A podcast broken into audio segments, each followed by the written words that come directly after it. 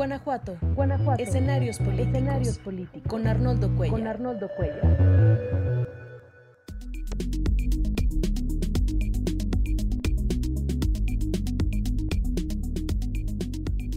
¿Qué tal? ¿Cómo están?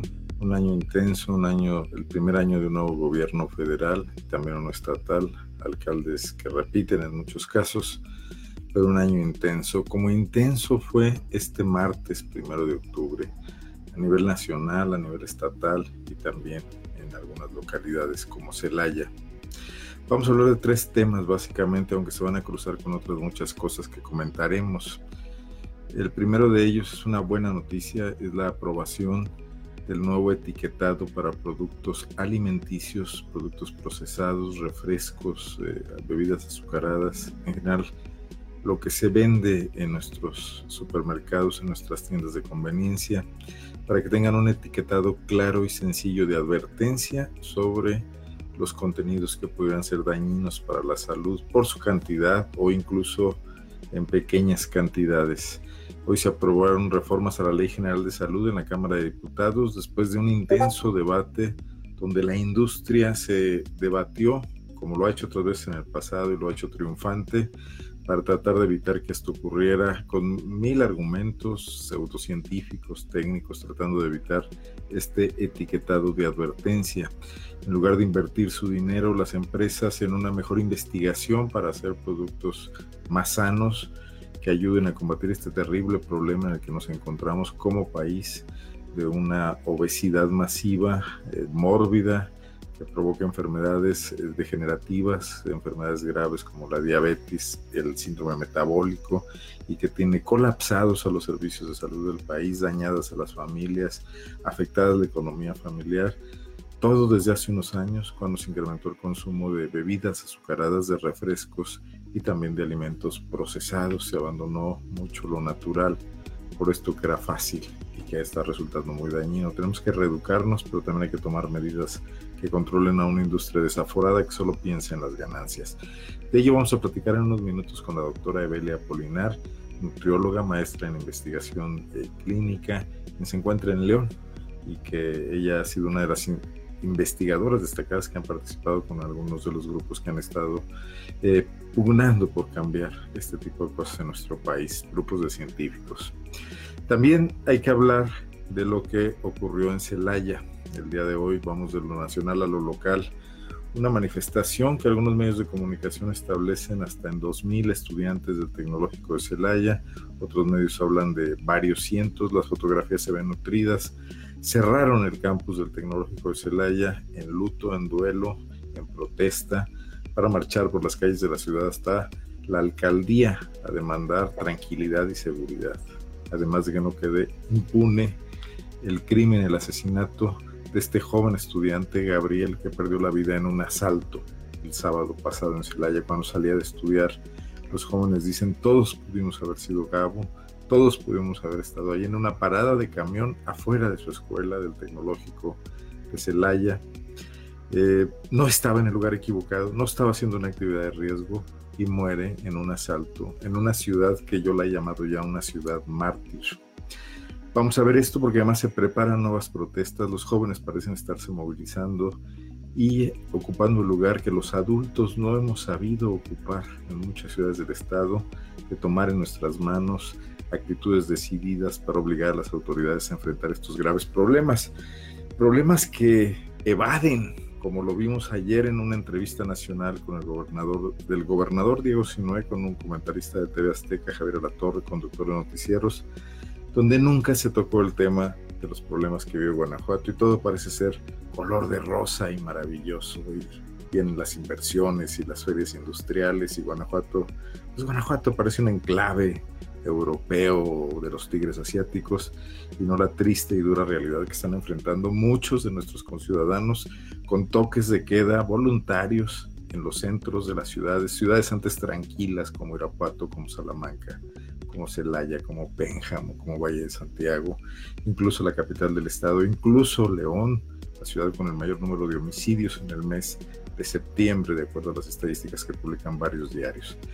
Finalmente, Hoy en Guanajuato, el Estado a nivel estatal, se dio el madruguete de dos magistrados del Tribunal Electoral de Guanajuato para forzar una votación donde se renovó a la presidencia de este órgano y en donde votó el magistrado que mañana termina su periodo. Ya se va y antes de cerrar la puerta y apagar la luz decide eh, armar una intriga para dejar a su compadre y irse tranquilo.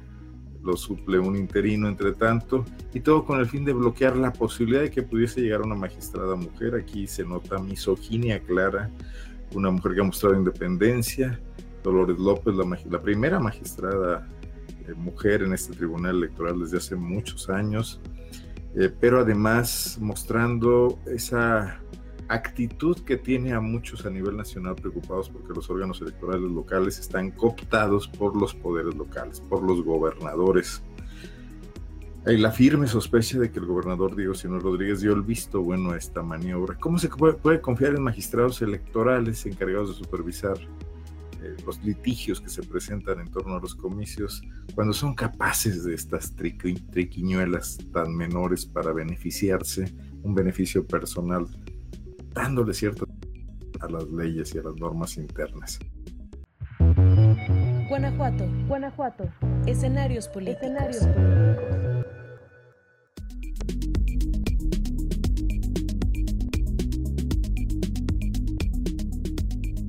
Bueno, pues son los temas que nos ocupan el día de hoy. Y primero que nada, voy a hablar con la doctora Evelia Apolinar. Ella está esperando ya mi llamada. Quiero que nos platique cuál es la importancia de la reforma que se aprobó hoy. ¿Por qué? ¿Por qué el etiquetado es relevante para la salud del país, de los mexicanos? ¿Qué tal? Buenas noches. Doctora Evelia Apolinar, muy buenas noches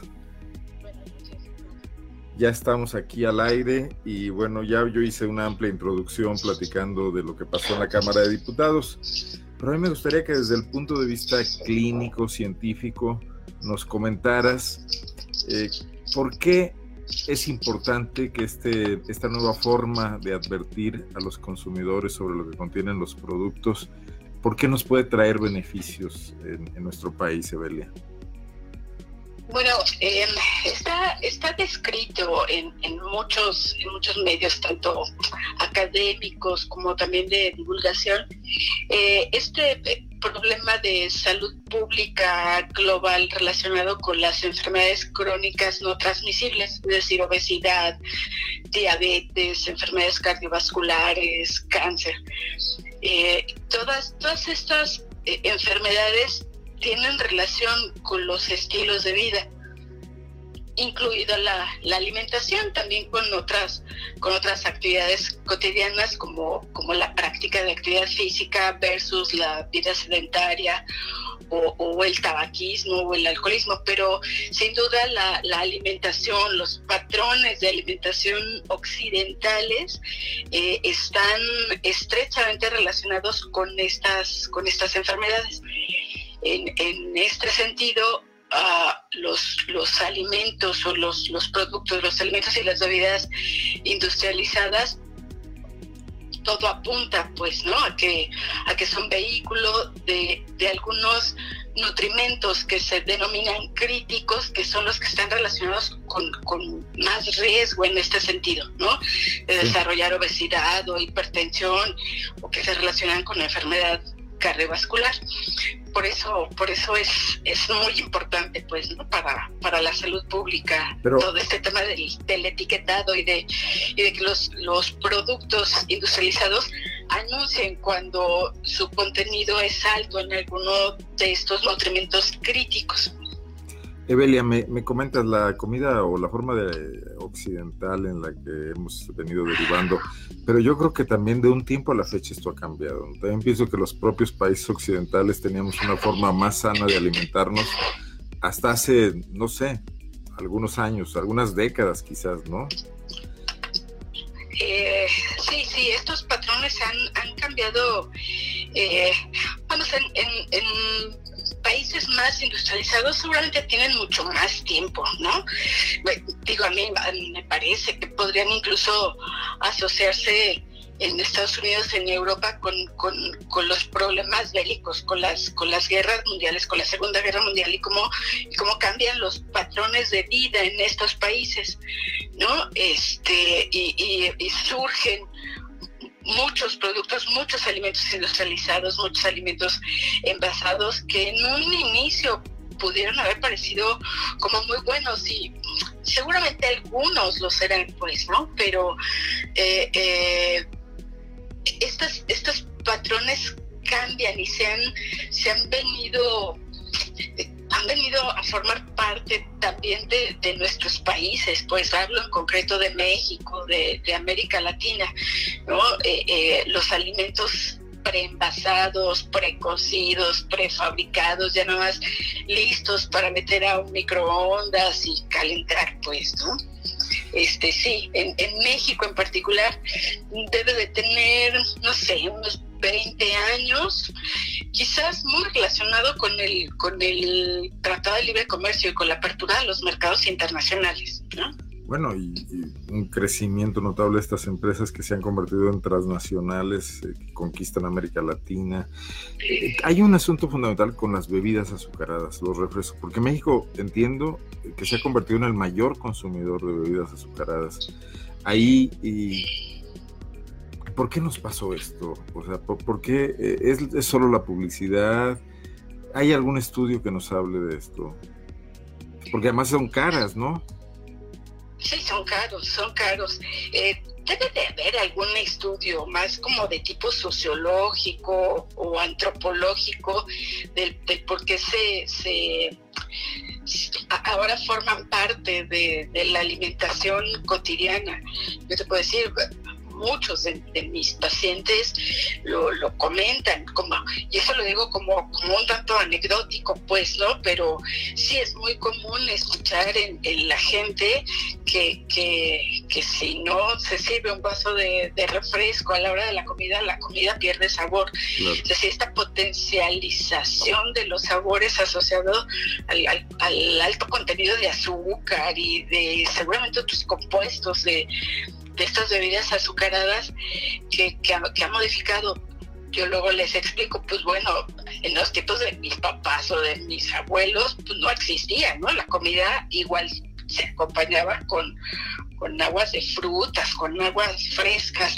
Sí, ha, habido ha habido un, cambio importante, ¿no? Yo recuerdo, Evelia, que en mi casa en los años 60, de niños, nos compraban un refresco los domingos y era, bueno, pues era gratificante, pero solo era los domingos, ¿no? Y era un refresco que hoy ves pues muy pequeño frente a estas botellas de dos litros que se suelen asociar a la no sé, al regocijo familiar en torno a una botella de refresco, ¿no?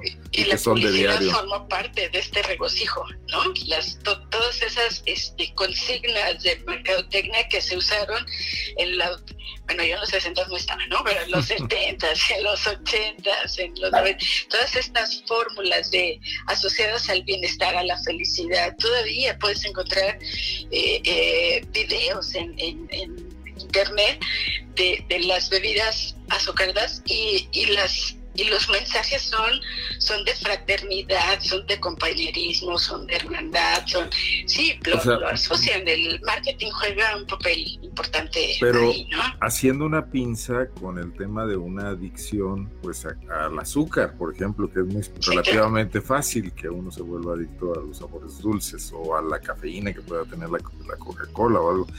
Oye, pero a ver, me llama la atención una cosa hemos visto, hemos ido de cerca cómo la industria, las grandes empresas de alimentos, de bebidas, invierten mucho dinero en mercadotecnia, invierten mucho dinero en cabildeos, en, que los políticos jueguen a su favor, en que los medios de comunicación jueguen a su favor. Pero yo no sé si no puedan también invertir en investigación para tratar, por ejemplo, de mejorar sus productos en esto que ya está detectado como daños a, a los consumidores, ¿no? este pues debería, ¿no? Este, es eso que llaman este, responsabilidad social o ética industrial, o sí, deberían de hacerlo. ¿no? Sus, sus investigaciones están más bien encaminadas a cómo, a cómo mejorar la captación de los consumidores, ¿no? Cómo, cómo enganchar a la gente con un mejor sabor y, y demás. También hay no soy experta en ese tema, por supuesto, pero, pero hay, hay estudios que, relacionan algunos de estos estos componentes de, los, de los alimentos industrializados con, eh, estímulos a nivel neurológico, ¿no? Las altas cantidades de, azúcar de una bebida azucarada, de un refresco, estimulan eh, zonas específicas en, en el cerebro que se asocian con recompensa, con bienestar, con felicidad, ¿no? Con, con sentirse contento. Por eso cuando cuando mis pacientes, nuestros pacientes hablan como, como nutróloga, dicen es que me cuesta mucho trabajo dejar el refresco o, para mí es como una droga, pues sí, en efecto, el impacto a nivel de estos neurotransmisores es, es similar, ¿no?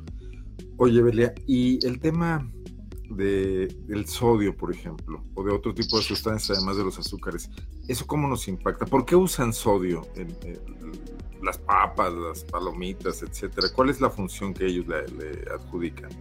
El sabor, ¿no? El sabor este, Sí, potenciar el, el sabor y hacerlo agradable sin duda, unas papas, una botana tiene un sabor agradable. Para eso, para eso utilizan la sal. Eh, el problema con el exceso de, sodio es em, que está relacionado también con, hipertensión arterial, ¿no? Consumo excesivo de sodio está relacionado con hipertensión arterial. Eh, eh, si a eso le sumamos la obesidad y el exceso de peso, la obesidad y el exceso de peso, van a tener un impacto en la, en la función cardiovascular, en la función del corazón. ¿no?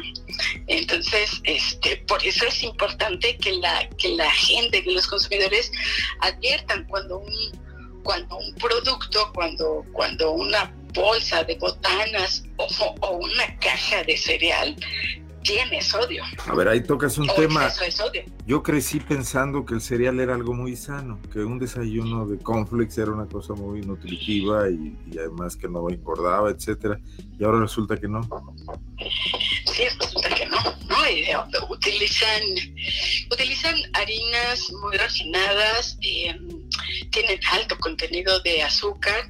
Quizás algunos puedan tener exceso de sodio, habrá que habría que revisar, pues, ¿no? Cada, cada marca en, particular. Eh, pero sí, no, no están exentos de, tener, de tener exceso de, sodio. Y, y, sí, en efecto, no, no, son, no son la mejor opción para, para un desayuno. Y luego, por ejemplo, me imagino eh, una mamá joven ocupada que piensa, bueno, no le voy a dar a mi hijo una coca de desayunar ni un gansito, pero le voy a dar un danonino, le voy a dar un jugo de manzana pensando que eso es mejor. Y resulta que tampoco, ¿no? Sí, eh, justamente hacia eso apunta el, la nueva propuesta y este cambio en, el etiquetado de, los alimentos industrializados, alimentos y bebidas industrializados, a que este, eh, eh, este contenido de nutrimentos críticos eh, se advierta en, la caja cuando, cuando tienen un aporte excesivo. Porque en efecto, el otro problema es, el, es la mercadotecnia, ¿no? O sea, si te dicen que el, que el quesito, este, el danonino, lo que sea, este, o estos yogurcitos que, que tienen mucho calcio, que tienen todo el calcio que los niños pequeños necesitan todo el día, pero no advierten que tienen exceso de grasas, exceso de calorías, exceso de azúcar, pues cualquier cualquier madre, cualquier padre de familia va a decir, pues sí, claro, aquí en el anuncio dice que era el más chaparrito del salón y se convirtió en jugador de la NBA, ¿no? ¿Qué, este, ¿Qué, pensaste o qué sentiste personalmente cuando viste lo que pasó en la Cámara de Diputados hoy? Sé que tú eres partícipe en estos temas, en esta lucha, en esta polémica desde hace tiempo, eh, que parecía algo muy complicado y difícil de lograr. ¿Es un avance importante? ¿Estamos ya en el camino correcto? Sí, yo, yo espero que sí, no digo, falta continuar. Me sentí muy contenta, por supuesto, muy, muy contenta. Estuve por ahí siguiendo eh, eh, en algunos ratos que me permitió el trabajo y la, la, transmisión desde la cámara. Eh, sí, me sentí muy contenta. Es una parte y es un avance, sigue el proceso legislativo, ¿no? En, Senado. En, el Senado todavía. Este, yo, yo espero que en este sentido eh, eh, se vaya por, por, un buen camino, ¿no? En intentos anteriores no, se había, no se había conseguido, incluso hace algunos meses el, el, otro poder en la, en la, en la, Suprema Corte se rechaza, ¿no? Una, una propuesta, una iniciativa, o una propuesta, no más que iniciativa, una, una propuesta este, que mete la Asociación Civil del Poder del Consumidor, ¿no? La, la rechaza. El, la rechazan en la Suprema Corte y bueno, parecía que las puertas se cerraban, ¿no? Que, que, que en efecto los, los cabilderos y la gente de la, de la industria este, dominaban el, el tema, ¿no? Este, yo espero que, que al menos en este sentido se, se vaya por un mejor unas mejores propuestas. Por supuesto que cambiar el etiquetado de los de los alimentos industrializados no es la única medida necesaria, ¿no? Se requieren muchas más. Es ingenuo pensar que solo con tener sellos de advertencia en, en, en, las cajas y en los envases de los alimentos y bebidas industrializados, esto, esto se va a modificar y va a cambiar. Se requieren muchas otras acciones que, que esperamos que que esta sea como la puerta que abre para que las siguientes se vayan dando también, ¿no? Vayan teniendo lugar una educación también por parte del consumidor, saber qué, qué pasa con ese etiquetado, de qué, qué, me produce a mí, ¿no?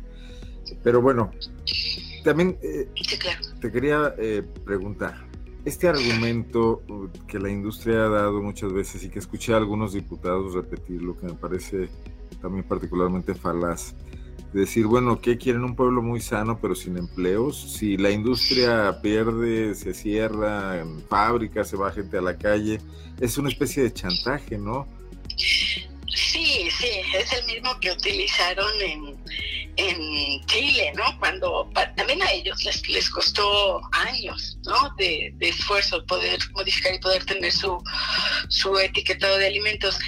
Sí, eh, sin duda el tema económico y el tema de, de la de, que haya más empleos, por supuesto que es importante el tema de las inversiones y el desarrollo económico de un país, por supuesto que es importante, pero es como dijeran en el pueblo, ¿no? Es harina de otro costal, ¿no? Este es un tema de salud pública, ¿no? Claro. Que es distinto. No, bueno, yo recuerdo toda proporción guardada cuando Caro Quintero, mejor ya no se acuerdan quién era, lo detuvieron por cultivar marihuana en cantidades industriales y dijo, si me dejan seguir cultivando marihuana, yo pago la deuda exterior del país. Bueno, un poco parece un argumento de esa naturaleza lo que dicen los productores de refrescos y alimentos. Este, creamos empleos, no se metan con nosotros, ¿no? Sí, sí, parecería, parecería, ¿no? De hecho, esta respuesta y esta actitud de, las grandes transnacionales de, de, la industria de alimentos y bebidas tienen un comportamiento similar al de la industria del tabaco. Desde los 50, por ahí los investigadores empezaron a encontrar la relación entre, entre fumar cigarrillos y relación con enfermedades como cáncer, cáncer de garganta, cáncer de, de pulmón, y pasaron décadas para que, para que los sistemas de salud mundiales reconocieran el tabaquismo como un problema de salud pública. Recuerdo hoy, en día, hoy en día nadie se le ocurriría, ¿no? Este, eh, voy, a, voy a pasar visita en un hospital o voy a ver a un familiar que está enfermo, a, visitar al recién nacido y voy a encender mi cigarrillo ahí mismo, pues, ¿no? Es, un cambio cultural. Está quedando claro, pero fue un proceso también muy largo. Yo espero que con, que con estos productos no saludables nos vaya también quedando claro, como mencionas, la educación de, de, los consumidores, pues, ¿no? Mira, nos dice, nos dice uno de nuestros asidos eh, visitantes en esta transmisión, es cada martes, José Luis Vargas Ramírez de San Miguel Allende. Entonces, esta información del etiquetado debería dársela el gobierno del estado, bueno, o los gobiernos en general, a los comités de consumo saludables de las escuelas de educación básica. Eh, ¿Existen estas, estas instancias, comités de consumo saludable? No sé, no sé, sé que existe una, una normativa y que las escuelas básicas, educación básica, tienen prohibido vender productos no saludables, productos chatarra, pues sé que hay una normativa en ese sentido y que no siempre se cumple. Sí, sin duda, debería de haber este debería de haber eh, eh, espacios y, capacitaciones y personal suficiente, ¿no? Claro, y bueno, trabajamos en unos reportajes hace algunas, algunos meses con, con Salud con Lupa en Perú, donde Kenia Velázquez encontraba que en muchas escuelas lo que había pasado es que la industria presentó los mismos productos solamente en paquetes más pequeños. Como para menos gramaje de, los productos nocivos, lo que, de lo que no se trataba, ¿no? Evelia, yo te quiero agradecer mucho. ¿Qué habría que agregar a esto? ¿Qué esperas que pase en los próximos días? ¿Ves que eh, por primera vez se rompe una inercia muy negativa de complicidades entre el gobierno y las empresas? ¿Crees que podríamos avanzar más rápido? ¿O puede también haber una contraofensiva de la industria que frene este, este avance del día de hoy? Yo no la descartaría, por supuesto, ¿no? Este, los, los intereses económicos son, son muchos, ¿no? Este, y, yo no descartaría, pues, ¿no? Acciones como las ha tenido durante las últimas semanas y los últimos meses de manera particularmente importante. Pero yo sí espero que sea, que sea el, el inicio de la ficha del dominó que va empujando a las demás, ¿no? Este, que, que tengamos un un buen etiquetado de alimentos, que tengamos una buena legislación en este sentido y que sea el inicio de otras acciones muy necesarias, que incluyen la educación, que incluyen la regulación de la publicidad, que, incluyen muchas otras cosas, ¿no? Sé que tú has trabajado en el equipo del doctor Simón Barquera, que también es otra gente muy comprometida con este tema. Hablaste con él el día de hoy, ¿sabes que está, que, cómo se lo tomó? Bueno, descargamos por ahí algunos mensajes y él también está, está muy contento, sin duda. Él, debe tener, no sé, 10, 12 años en, en este tema. Para él es, es eh, un logro importante ahora, y, pero ah, como lo mencionaba él mismo, es como un, un, buen avance y un gran avance y a lo que sigue, pues, ¿no? A seguir generando evidencias científicas desde, desde la investigación, que es su trinchera, ¿no? la investigación en, salud pública, de que todas estas medidas son, son necesarias, pues, ¿no? Y, pues es un trabajo bien, bien importante, ¿no? Cómo, cómo llevas o cómo se lleva lo, lo, lo, que se investiga, lo que se conoce, a que se convierta en una política pública de salud en beneficio de la población. Muy bien. Tú estás aquí en el Hospital de Alta Especialidad, entiendo, haces investigación y también atiendes pacientes. Sí, sí, así es. Bueno, pues te agradezco muchísimo la posibilidad de platicar, de ilustrarnos más sobre este tema y de alguien que, ha estado en esto desde hace mucho tiempo. Felicidades, por cierto, y muchas gracias. Muchas gracias, Armando. Buenas noches. Buenas noches. la doctora Evelia Apolinar, nutrióloga eh, pediatra, también investigadora clínica, y está aquí en León, en el Hospital de Alta Especialidad. Forma parte de un equipo de primer nivel con el doctor Simón Barquera. Guanajuato, Guanajuato. Escenarios políticos. Escenarios políticos.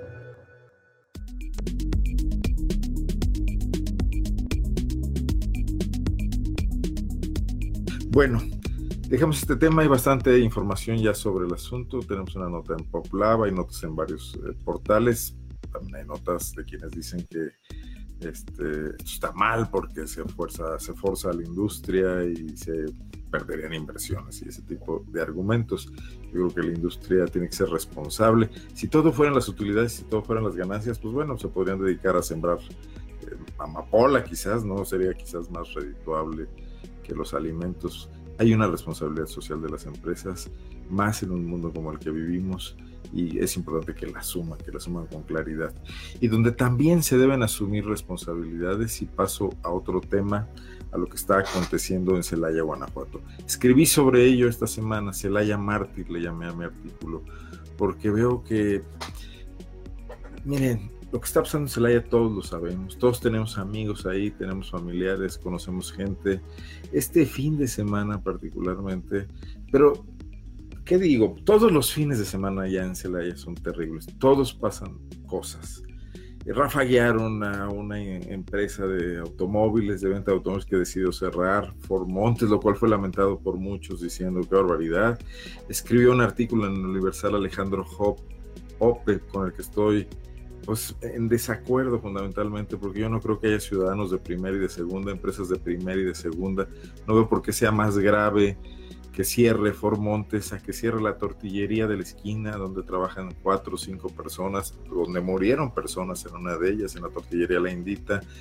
Yo creo que en Celaya todo el mundo está padeciendo, ricos y pobres, hay secuestros de, de, personajes de alto nivel, pero hay extorsiones todos los días y hay robos a cuentavientes y hay asesinatos y uno de ellos particularmente está provocando una conmoción en Celaya. Y es por acumulación, porque no es la primera vez que pasa en la comunidad estudiantil del Tecnológico de Monterrey.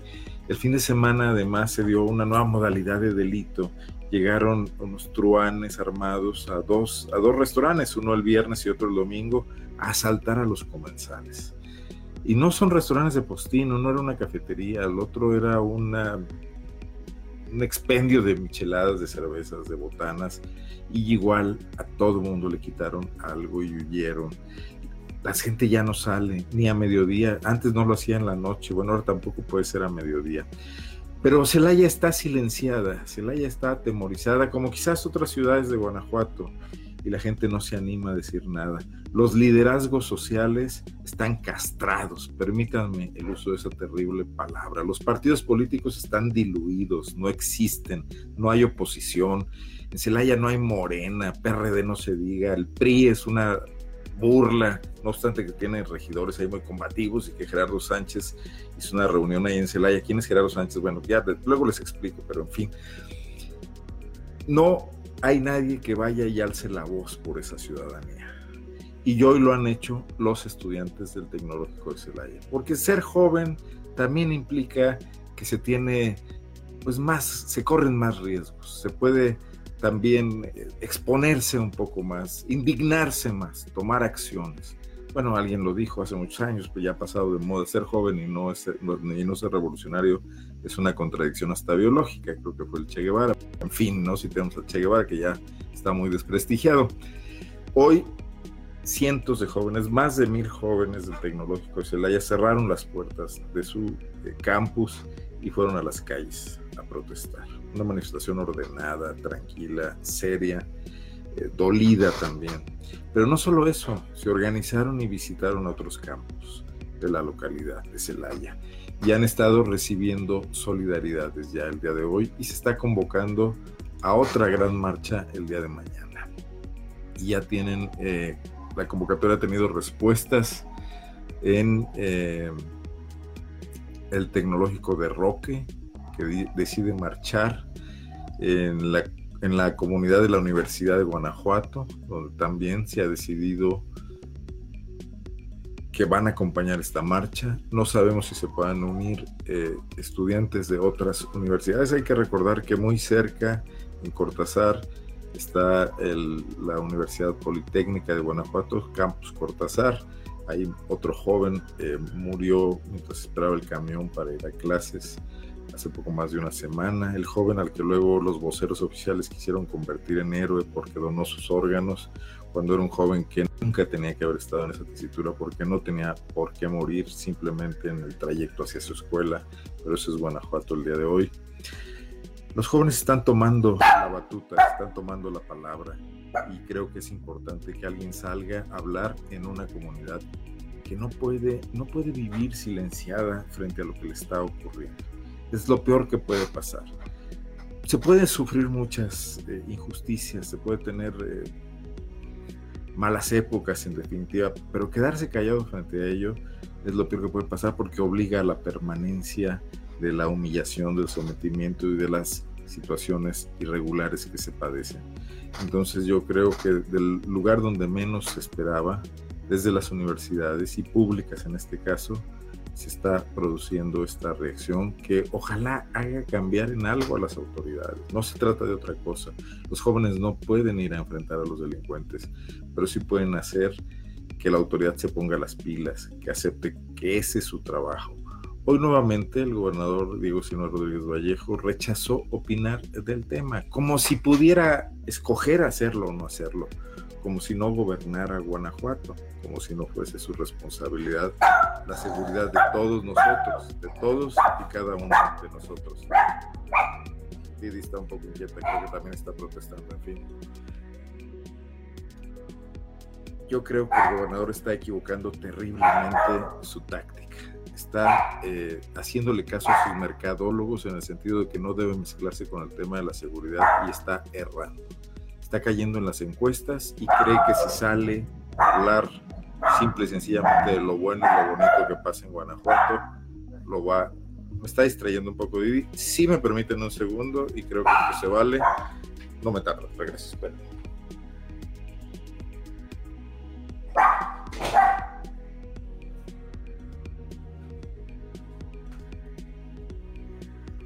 Perdón, estoy de regreso. Estaba la puerta abierta y eso la tenía un poco inquieta. Eh, el hilo, lo recupero. El gobernador Diego Sinaloa Rodríguez Vallejo ha elegido esta actitud de hablar de lo bueno que tiene Guanajuato. Pero lo bueno que tiene Guanajuato está siendo pervertido por lo malo que tiene Guanajuato. Yo no sé cómo le vaya a resultar su feria de Hanover, en la que supuestamente hay un gran logro político, pero también ha invertido dinero para, para traer ese, esa franquicia de una feria mundial a León este mes de octubre. Pero los eventos que están destacándose en la prensa nacional e incluso en la prensa internacional tienen que ver más con la seguridad que con otro tipo de cosas. Y un eh, gobernante debe enfrentar las coyunturas que le plantea el destino, no puede huir de ellas y simplemente escudarse en este intento de hacer como que no pasa nada y barrer la basura debajo de la alfombra. Eh, me parece una táctica equivocada, pero me parece más lamentable en un hombre joven, un hombre de menos de 40 años, que debería tomar ejemplo de los jóvenes estudiantes que han salido a la calle el día de hoy, que son de su generación probablemente muy cerca. Si Guanajuato iba a tener un mandatario joven, ameritaba a alguien que corriese más riesgos para protegernos, porque hemos sido nosotros quienes le hemos dado el voto, incluso los que no hemos votado por él, eh, estamos de acuerdo con lo que pasó en esa elección. Sabemos que ganó bien, que ganó mayoritariamente. Podemos tener desacuerdos con el hecho de cómo fue elegido dentro de su partido, de cómo fue un dedazo de un gobernador, un delfinato, como lo hemos llamado, pero pues ahí está y gobierna y debe asumir esa responsabilidad. Es lo que les quería comentar en relación a Celaya, pero también algo más, algo más que no se me escapa, que se me andaba escapando. Hoy un policía municipal en Celaya, y por aquí tengo su nombre. Déjenme ver. Miguel Gutiérrez, identificado ya plenamente como policía, en los momentos en que se organizaba la marcha de los estudiantes de Celaya, posteó en alguna red social, en el Facebook al parecer, que ojalá se diera otro, ojalá se haga un Tlatelolco B2, un Tlatelolco versión 2. Un policía de Celaya, una policía que está muy señalada por estar penetrada por el crimen organizado, que depende de un mando único que al final del día coordina al bar cabeza de vaca. ¿Cómo puede ser posible? ¿Esa es la policía que se precian tanto de vendernos? Esa es la que va a combatir al crimen organizado, una que pretende criminalizar a los jóvenes por sencillamente protestar por una injusticia. Y el gobernador no dice nada, y su vocera de seguridad tampoco dice nada. Bueno, ahí creo que es mejor, porque cuando habla regularmente no le atina, pega de, de, de foul siempre. Bueno, la situación en Guanajuato se está complicando mucho. Ayer vimos como hace un mes también, al gobernador saliendo en cadena nacional, en noticieros de las grandes cadenas, de las grandes televisoras, hablando de lo bonito que es el hospital nuevo de León y de lo que se viene y que la industria está llegando, lo cual es falso. La industria no está llegando, hay un frenón en la inversión extranjera medible en cifras por muchas razones, no es solo el tema de la inseguridad, es también el tema de la incertidumbre financiera mundial, la guerra de aranceles, entre otras cosas, el Tratado de Libre Comercio que no acaba de definirse en su versión 2. Eh, pero que no nos cuenten esas mentiras. Hoy el gobernador sale a decir que quiere hacer un aeropuerto en los terrenos, en los viejos terrenos de la refinería fallida de Juan Manuel Oliva. ¿Alguien, alguien le cree en serio? Que va a meter los fondos de pensiones ahí, que son, no, alcanzan ni para pavimentar la pista, los fondos de pensiones de, del ISEG y probablemente pueda comprometer un patrimonio importante, aunque sea solamente una parte. Yo creo que el gobernador se está evadiendo de la realidad frente a esta situación que nos pasa y son otros, son jóvenes como los estudiantes del tecnológico, son algunos periodistas, muy pocos por cierto, que están insistiendo en que las cosas no están bien. Eh, son pocos líderes sociales porque muchos están reculando, dando marcha atrás, hablando de otras cosas, no quieren confrontarse uno de los pocos que abría la boca y era crítico de tanto en tanto como José Arturo Sánchez Castellanos, ya fue regañado públicamente por el fiscal general Carlos Amarripa en un intento de acallar la crítica, cuando no es su chamba. Su chamba, que no la está haciendo nada bien, es perseguir los crímenes que ocurren. Así están las cosas en Celaya. Antes, y en el estado de Guanajuato. Antes de cerrar, quiero referirme al tercer tema que me parece también muy, muy eh, delicado.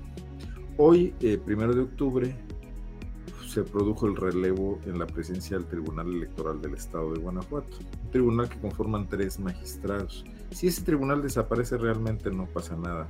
Es muy grande, muy alta la tasa de sus sentencias que han sido modificadas y corregidas por la Sala Federal en Monterrey, la Sala Regional del Tribunal Federal Electoral. Ha estado dominado sistemáticamente por juristas, abogados muy cercanos al Partido Acción Nacional, como se elegían antes eh, local, le metía muchísima mano el PAN a esos temas, era a través del Tribunal de Justicia, la Cámara también intervenía.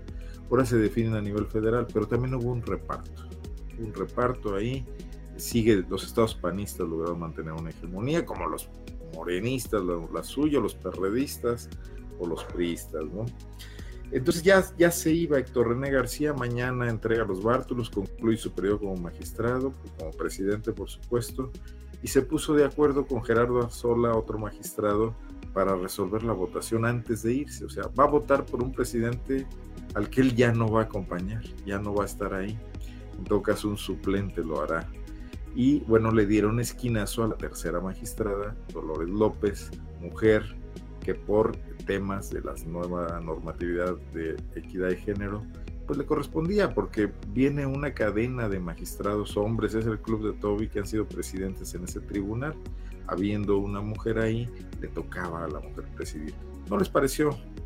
Eh, cerrados, machistas al final del día estos abogados, pusieron de acuerdo con instancias políticas estatales. Hay quien dice que con el propio gobernador Diego Sinue para dar este madruguete auténtico. Y bueno, ratificar lo que todo el mundo piensa y critica a nivel nacional, no solo en Guanajuato, que estos tribunales están al servicio de los partidos políticos hegemónicos en sus localidades. Y probablemente el PAN ve que se le viene un vendaval fuerte encima en el 21 y quiere tener las filas cerradas y apretadas y entonces se agandalla la presidencia del Tribunal Electoral. No sabemos qué va a pasar, es un descaro, eh, queda muy desprestigiado Héctor René García, que además está contendiendo para buscar regresar como magistrado ahí mismo, imagínese usted, si el Senado lo nombra, está en las, las propuestas, que son una docena, que fueron a autopostularse, o también está buscando la posibilidad de tener otro cargo, una quizá le, lo premien con una posición en el Consejo de la Judicatura, una magistratura, están muy peleadas. El PAN luego con eso premia a quienes son fieles en otros cargos. Es lo que se vive en Guanajuato en estos días, de lo que se queja el PAN nacional, de la hegemonía de Morena y de Andrés Manuel López Obrador, aquí lo vivimos todos los días y desde hace muchísimo tiempo. Eso ocurrió el día de hoy en un tribunal cuya función es resolver los litigios electorales, que son muchos los conflictos que se dan en los partidos políticos o entre ciudadanos que ven vulnerar sus derechos políticos y también cuando hay elecciones, los planteamientos que se dan y llegan a judicializarse.